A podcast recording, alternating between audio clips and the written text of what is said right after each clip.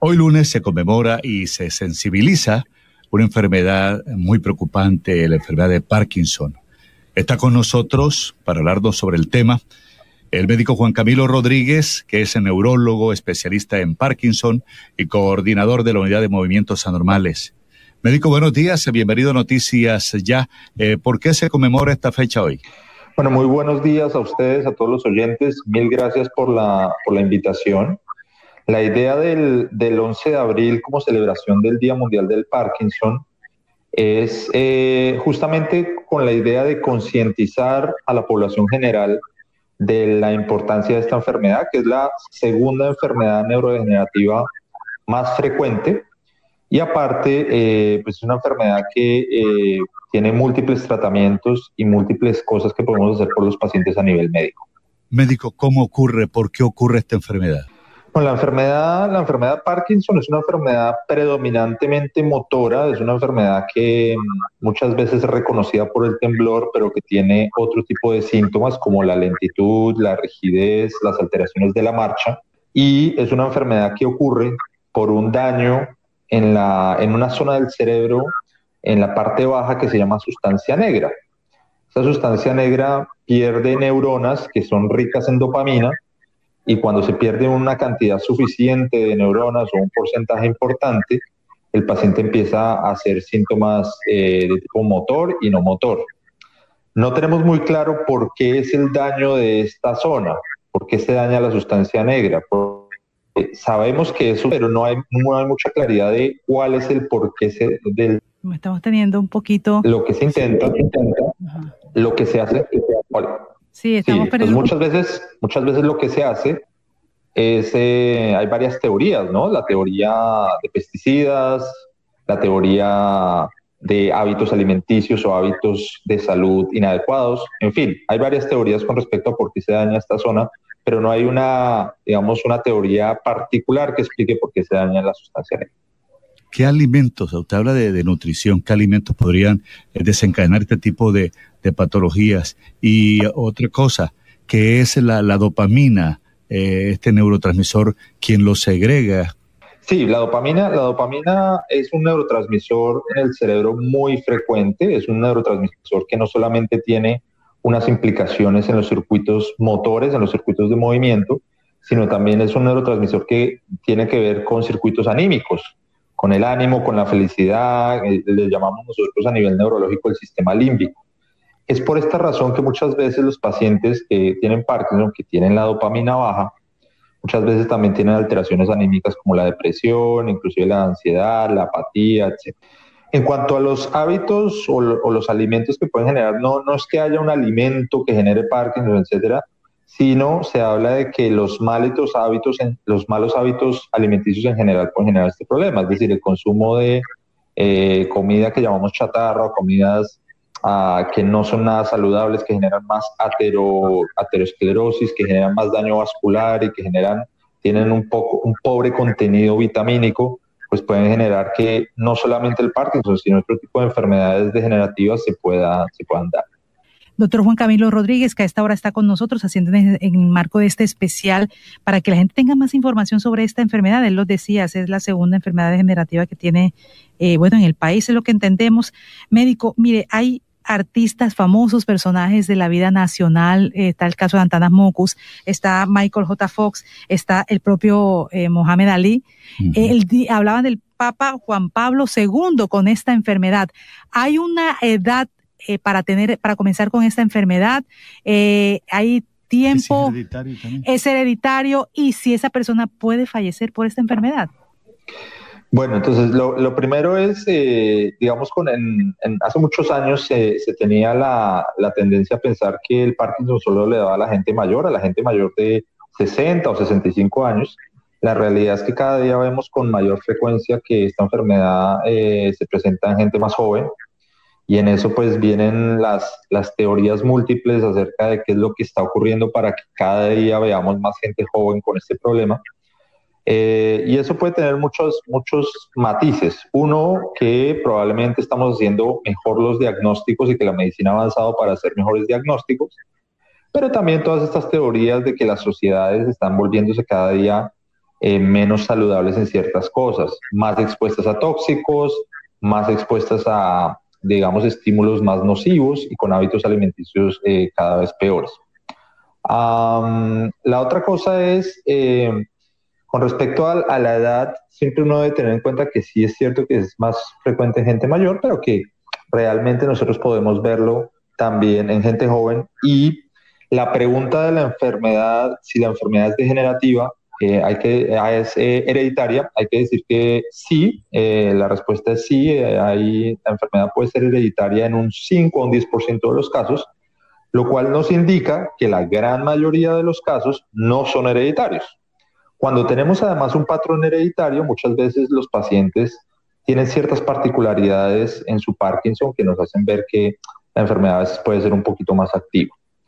Hay que decir, y eso es una cosa muy importante, porque uno a veces ve en la consulta pacientes que le comentan a uno que tuvieron un familiar o algún conocido que murió de Parkinson, hay que decir con toda claridad que la enfermedad de Parkinson no mata. La enfermedad de Parkinson enlentece, la enfermedad de Parkinson genera más temblor, puede generar un compromiso importante en la calidad de vida, pero la enfermedad de Parkinson nunca mata al paciente. Eso es un mito que hay con respecto a la enfermedad. Ahora, doctor Juan Camilo Rodríguez, en el caso, por ejemplo, usted me dice, bueno, la gente que piensa que hay personas con mayoría de edad, con personas de tercera edad que pueden tener o ser más vulnerables a esta enfermedad. Pero, por ejemplo, en los jóvenes, cuando usted me dice que jóvenes también pueden presentar, ¿a qué edad puede presentar una persona que 40 años y cuáles son esos elementos que uno empieza a decir, eh, puedo tener esta enfermedad que de pronto nos haga identificar? ¿Hay algún examen que lo determine? Sí, cuando vemos casos atípicos, es decir, el caso típico es un paciente mayor de 60 años con eh, que empieza mucho más lento, que empieza con temblor o que empieza con algún otro síntoma, digamos, orientativo del Parkinson, ¿no? Pero cuando vemos esto en gente joven, digamos que el, síntoma, digamos, más, más llamativo es el temblor siempre en, en la enfermedad.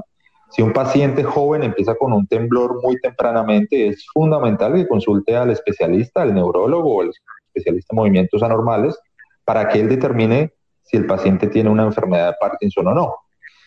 Hay que decir primero que no todo temblor es una enfermedad de Parkinson. De hecho, el temblor más frecuente no es la enfermedad, no es por la enfermedad de Parkinson, sino es por otra entidad que conocemos como temblor esencial.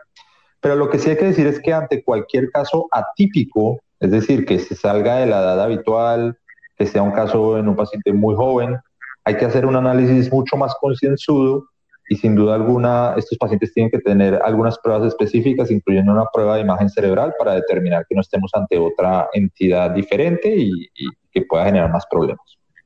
Estamos hablando de noticias ya con el doctor Juan Camilo Rodríguez. Les decía, médico, que yo he leído sobre el tema porque se avecina esta fecha, que es importante hoy lunes, y, y he encontrado que hay signos de alerta temprana. Eh, ¿Usted nos podría señalar qué signos de alerta temprana eh, existen, además del temblor que usted manifestaba.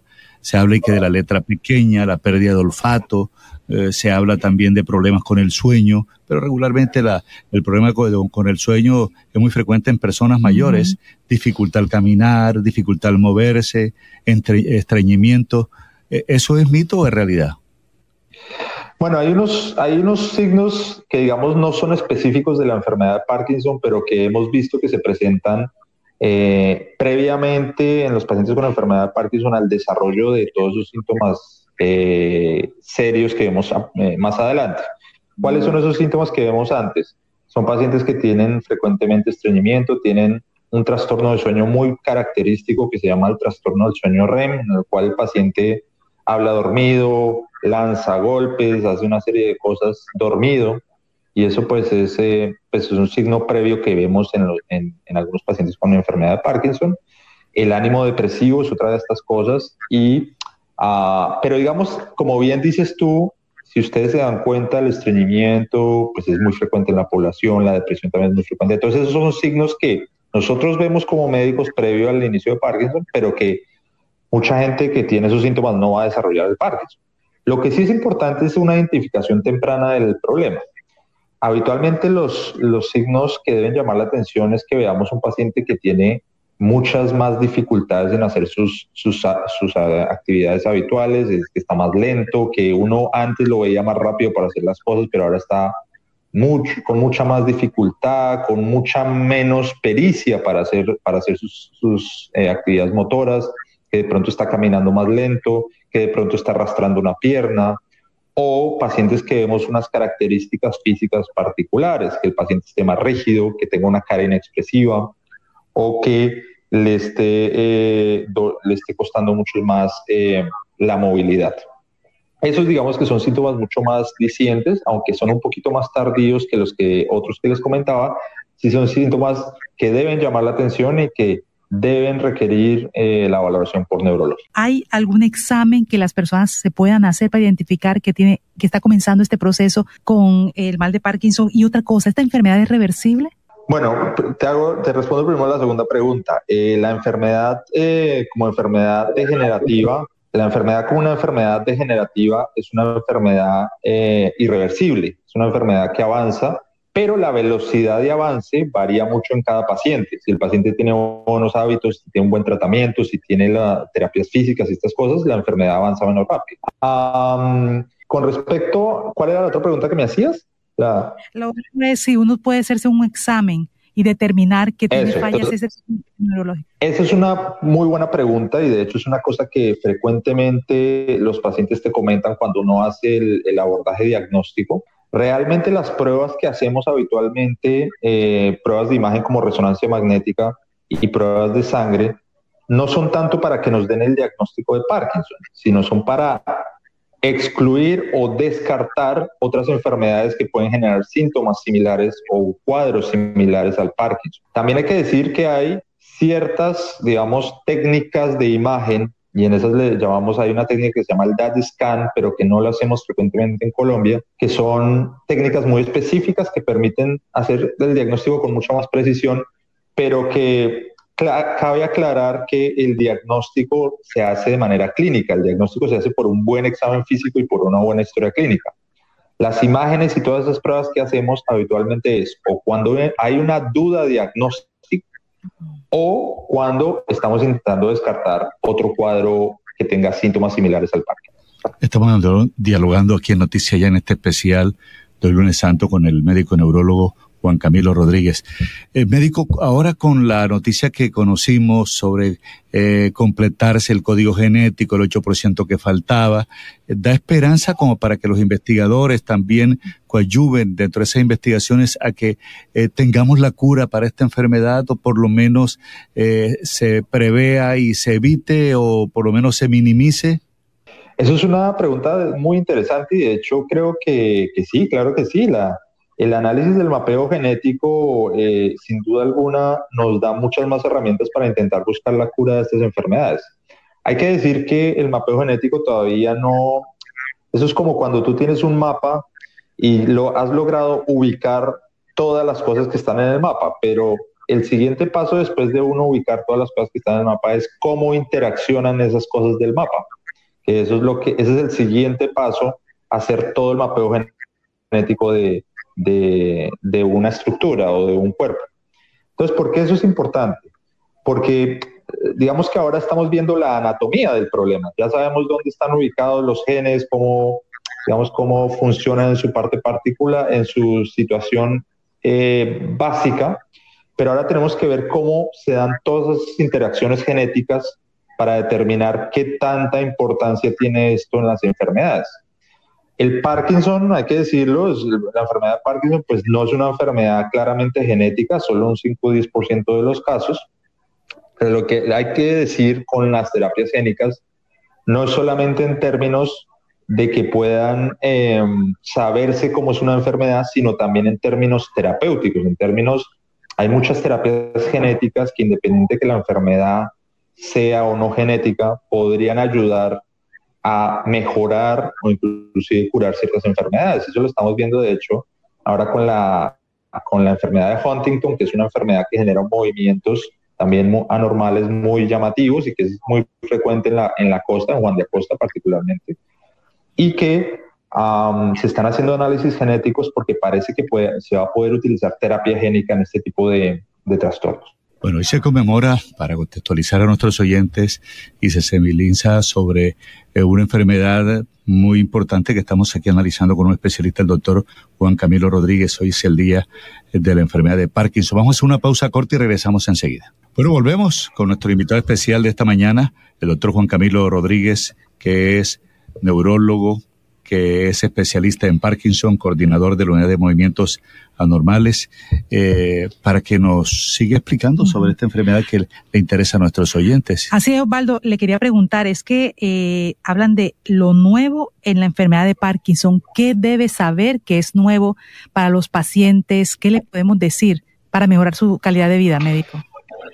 Bueno, esto siempre, yo creo que eso son siempre, siempre que hacemos estos cursos son, son buenas noticias en términos de mirar qué está pasando nuevo en la enfermedad. Nosotros tenemos eh, en la enfermedad algunos tratamientos nuevos que están saliendo, eh, no solamente enfocados en el tratamiento de los síntomas eh, motores como el temblor, rigidez o lentitud, sino también en síntomas no motores como eso que hablábamos ahora, estreñimiento, depresión, alteraciones cognitivas, la parte psiquiátrica que en algunos pacientes podemos ver, las alucinaciones. Entonces están saliendo nuevos medicamentos que no solamente le pegan, por decirlo de alguna manera, o tratan los síntomas no motores, ni los síntomas, eh, los síntomas motores, sino los síntomas no motores.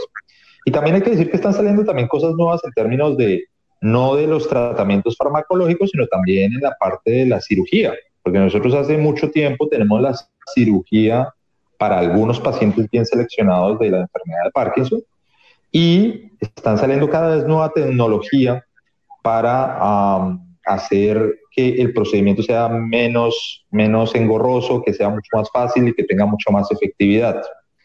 La otra cosa que, digamos, podríamos hablar que es eh, relativamente reciente es el uso de ultrasonido para eh, que no, no eh, requiere abrir el cráneo, el uso del ultrasonido para generar ciertos, cierta alteración en ciertas estructuras para mejorar el temblor. Eso es bien interesante porque eh, pues para muchos pacientes que no tienen una indicación quirúrgica, que no se les puede abrir, no se les puede hacer cirugías muy agresivas, pues el ultrasonido dirigido a zonas específicas del temblor podría mejorar también la sintomatología parkinsoniana.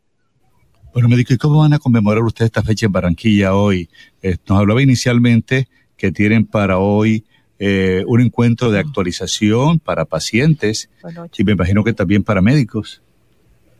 Sí, nosotros eh, hemos tenido un encuentro de actualización para pacientes que fue el 8 de abril con la idea de, de, pues informarles a los pacientes y los pacientes estén más al tanto de los no dando la enfermedad, y aquí hay cosas interesantes como no solamente hablar de los fármacos, uh, no solamente hablar de los fármacos eh, que se están generando, sino también de cosas nuevas como el cannabis, cosas nuevas como eh, el ejercicio en la enfermedad de Parkinson, cosas nuevas como la parte cognitiva, qué cosas hay que hacer en la parte cognitiva. Es decir, es muy importante porque nosotros muchas veces como médicos no tenemos todo el tiempo para comentarle al paciente pues toda esa playa de de cosas que hay que hacer en el Parkinson, porque la enfermedad de Parkinson es una cosa grande, con muchos matices, con muchos campos, con muchas cosas que tratar. Y pues este tipo de encuentros, digamos, nos ayudan mucho a que el paciente eh, esté mucho más consciente y tenga más de cerca la enfermedad y conozca mucho más de cerca su patología. Bueno, médico, vamos a un cortecito de comerciales y ya regresamos con ese tema tan importante como es el mal de Parkinson, como se ha denominado.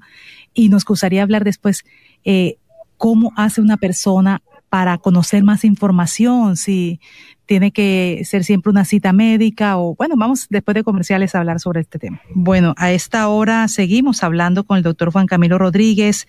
Él amablemente está ayudándonos a, hablar sobre algunas inquietudes, a responder las inquietudes de nuestros oyentes que nos habían dicho que les interesaba el tema y sobre todo en el marco de esta conmemoración el doctor Juan Camilo Rodríguez es neurólogo especialista en Parkinson y coordinador de la unidad de movimientos anormales. Médico, eh, bueno, le decíamos, le queríamos preguntar en este tema de esta enfermedad, ¿cómo pueden obtener más información tanto los pacientes como los familiares de estos pacientes? Bueno, hay varias, eso es una pregunta muy buena. Eh, creo que hay varias, varias maneras de, adquirir más información. Uno es con estas reuniones que hacemos informativas de los pacientes. Lastimosamente estas reuniones no las podemos hacer tan seguido, pero eh, pues ese es un punto importante. Creo que es fundamental eh, tener una buena información con el especialista que los está siguiendo, con, con el neurólogo tratante, intentar cada consulta abordar pues las dudas que van surgiendo, etcétera hay que decir que hay mucho en Internet, pues hay muy buena información, pero también información muy sesgada, muchas veces con información que no es correcta. Entonces yo lo que sugiero cuando el paciente busca información en Internet es que eh, seleccione bien esas fuentes de información. ¿Cuáles serían unas buenas fuentes de información? Realmente las asociaciones de pacientes, las asociaciones médicas, las asociaciones, de pacientes dan muy buena información, información verídica, información eh, con evidencia clínica puede ser muy útil para los pacientes, ¿no? Y lógicamente, eh, en la medida de lo posible, buscar fuentes en, también en la gente que uno conoce con la enfermedad, etcétera. Yo creo que todo esto, lo más importante es ir derribando mitos, ir informándonos cada día más acerca de la enfermedad. Dios, a Dios gracias, cada día salen cosas muy buenas para la enfermedad. Es una enfermedad que también tiene indicación quirúrgica, tenemos la posibilidad de hacer la cirugía en estos pacientes, hay posibilidades con muchos medicamentos para tratar en cada uno de los síntomas y creo que pues en la medida de lo posible eh, y en la medida en que el paciente se vaya informando más de la enfermedad, pues va a tener una mejor calidad de vida y también un, mejor, una mejor evolución. Médico, ¿es posible quitar el temblor? Claro que sí, el temblor se puede. De hecho, los medicamentos que tenemos para el Parkinson eh, son altamente efectivos para quitar el temblor. Eh, cada medicamento tiene su perfil, ¿no? Pero muchos de los medicamentos que utilizamos en el Parkinson, uno de los objetivos primordiales es quitar el temblor y de hecho en una, parte importante de los pacientes logramos disminuir ese síntoma de manera, de manera franca. Volvemos con nuestro invitado en este lunes, el doctor Juan Camilo Rodríguez. Doctor Juan Camilo Rodríguez, eh, ¿en qué se parecen y en qué se diferencian el Parkinson del Alzheimer? Bueno, hay una, por más de que tienen nombres eh, extranjeros, eh, pues son dos enfermedades que no se parecen mucho. Realmente el Parkinson es una enfermedad eh, que altera la parte motora, es decir, el movimiento, produce temblor, produce lentitud, produce rigidez, alteraciones de la marcha. Pero el Alzheimer es un, un cuadro clínico que tiene mucha más influencia en la parte de la memoria, en la parte cognitiva, en la parte de la atención, del comportamiento entonces son dos enfermedades muy distintas. Mucha gente piensa que cuando uno le dice que tiene Parkinson, entonces de manera concomitante va a tener eh, un Alzheimer, lo cual no es cierto. Los pacientes con Parkinson tienen el mismo riesgo de tener Alzheimer que una persona normal. pero sí hay que decir que son dos enfermedades distintas también en el tratamiento, porque el Alzheimer pues tiene eh, fármacos que digamos no son tan efectivos, son fármacos digamos más que van intentando enlentecer un poco la enfermedad y que a veces no son tan efectivos como quisiésemos. Pero la enfermedad de Parkinson tiene eh, fármacos muy efectivos para mejorar gran cantidad de síntomas y que pueden hacer que la calidad de vida del paciente mejore de manera radical. O sea que es fundamental hacer una diferenciación entre estas dos enfermedades porque además tienen abordajes muy distintos, pronósticos muy distintos y desenlaces muy distintos. Bueno, médico Juan Camilo Rodríguez, muchas gracias por su tiempo, eh, por su atención, por su capacidad de servirle a la audiencia en cuanto a orientación de lo que usted sabe, lo que usted conoce y compartirlo con nuestros periodistas. Muchas gracias y que tengan un excelente No, para mí es un, placer inmenso siempre estar eh, aquí. Les agradezco mucho la invitación. Es, es muy agradable pues que la gente conozca, aunque sea un poquito más de la enfermedad, y pues siempre estaremos gustosos de, de hacerlo. Bueno, bendiciones, muchas gracias.